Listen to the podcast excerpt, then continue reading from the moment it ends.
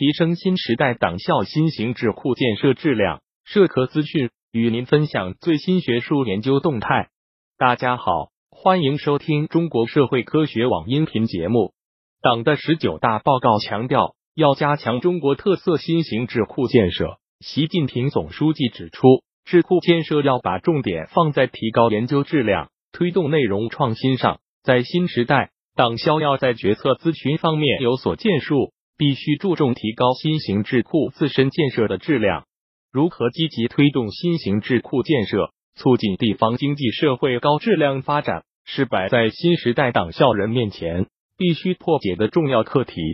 切实践行新时代党校智库任务使命的必然要求。中共中央关于加强和改进新形势下党校工作的意见明确规定，积极推进新型智库建设，党校要聚焦党和国家中心工作，党委和政府重大决策部署。社会热点难点问题进行深入研究，及时向中央和地方各级党委反映重要思想理论动态，提出有价值的对策建议。对于各级党校来说，积极顺应新形势、新任务的新要求，认真贯彻落实党中央关于智库建设的重要思想，推进新型智库建设规范有序发展，为党委政府决策服务，是新时代赋予党校的重要责任和使命。充分展示新时代党校新形象、新作为的内在需要。党校的科研实力和科研水平，关键取决于其决策咨询实力和水平。从全国一些党校新型智库建设情况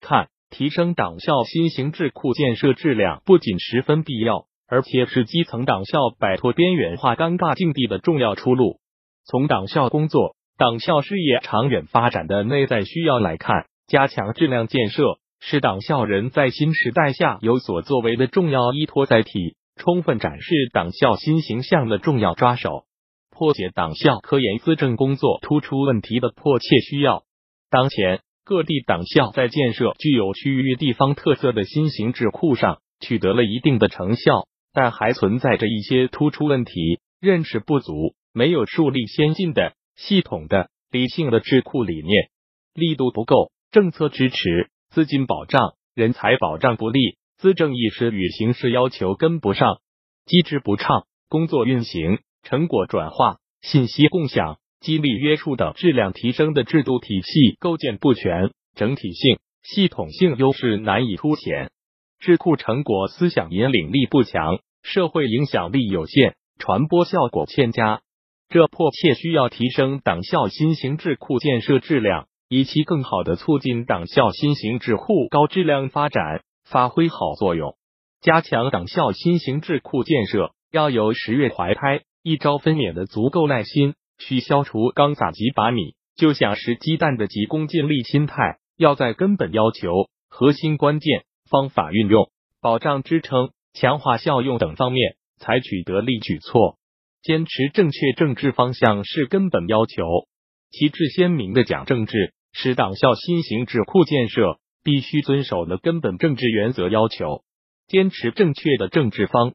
向，要始终坚持以习近平新时代中国特色社会主义思想为指导，把学习贯彻习近平新时代中国特色社会主义思想摆在首要位置，始终坚持习近平新时代中国特色社会主义思想中的马克思主义政治立场、价值追求和崇高信仰。以指导决策咨询、课题调研，确保推出的决策咨询成果与中央的路线、方针、政策和党委政府的重大决策部署及其工作重点的根本要求、精神实质相一致，体现出坚持党的全面领导这一政治方向与党的政治建设要求相吻合。此外，还应结合习近平总书记在各地考察时对地方各项工作的重要讲话。研究好、落实好其中的指导精神，为推动区域地方高质量发展资政献策。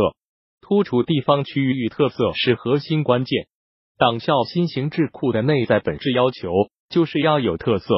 提升党校新型智库建设质量，必须立足地方区域资源禀赋，突出地域特色。科研资政工作如果离开地方实际，忽略地方特性，就会出现上下一般粗。左右一个样的问题，千篇一律的套路、人云亦云的做法，注定难以打造出精品。要做到手中有案，深入区域内各县区、各乡镇基层单位，一线进行实地调研，掌握具有地域本土特色、富有地方区域元素的第一手资料，作为课题调研的案例和决策咨询典型分析的重要素材。还要做到心中有本，深刻认识当前经济社会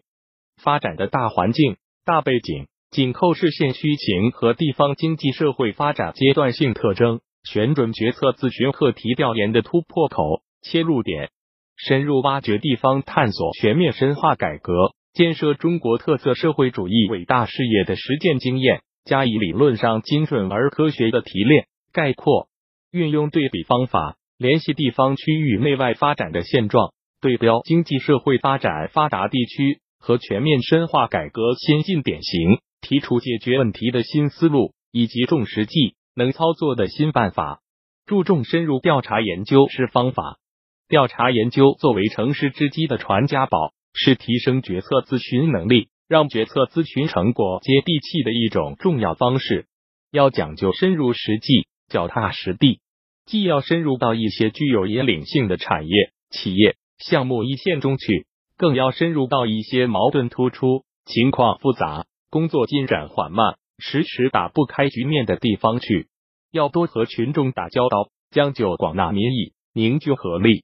要广泛凝聚社会方方面面的智慧与力量，充分挖掘利用所在领域、行业的学术资源和研究成果，汲取来自社会各界的有益养料，打破封闭式、各自为战的旧模式，建立开放式合作攻关的新模式，强化课题攻关的协同合作，提高合作效率。促进党校系统内外决策咨询机构的协同发展，要求真务实，敢讲真话，坚持实事求是的思想路线，敢提不同意见，肯讲逆耳之言，多做一些前瞻性的思考，多提一些建设性的意见，少搞一些数字数据的堆砌，构建多元支撑体系是保障。要建立健全完善党校新型智库的治理结构与治理机制。强化组织领导保障，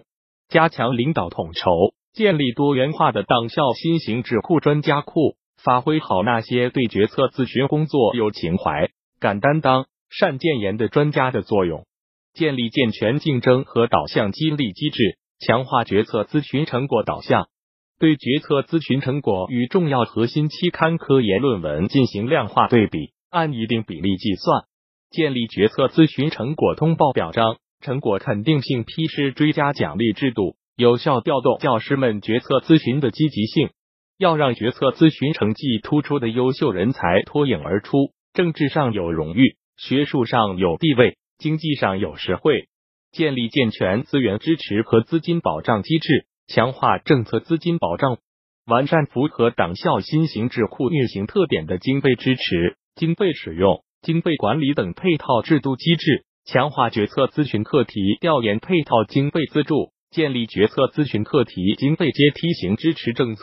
保障决策咨询课题的调查研究成果交流、转化运用等工作的持续稳妥有序开展，建立健全决策咨询服务管理机制，实施立体式服务，加强跟踪式管理，有效推动决策咨询工作稳步前进。通过注重资政成果转化来强化效用。推进党校新型智库建设向纵深发展，要解决好成果怎么用的问题，着力积极打造决策咨询课题调研成果转化链条，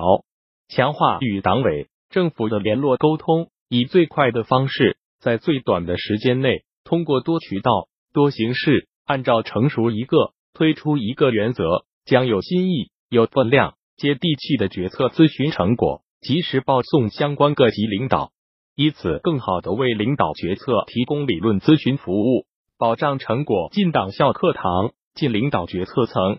此外，可借助成果汇报总结、理论研讨、专题论证、学术论坛、科普活动、媒介宣传以及经验分享交流等形式，及时对外传播智库成果，不断扩大智库品牌效应、社会效应，提升党校新型智库的影响力和知名度。本期节目就到这里。如果您想收听更多音频节目，获取更多学术资讯，请关注和订阅中国社会科学网。让我们携手共同打造哲学社会科学爱好者的精神家园。感谢您的收听，我们下期再见。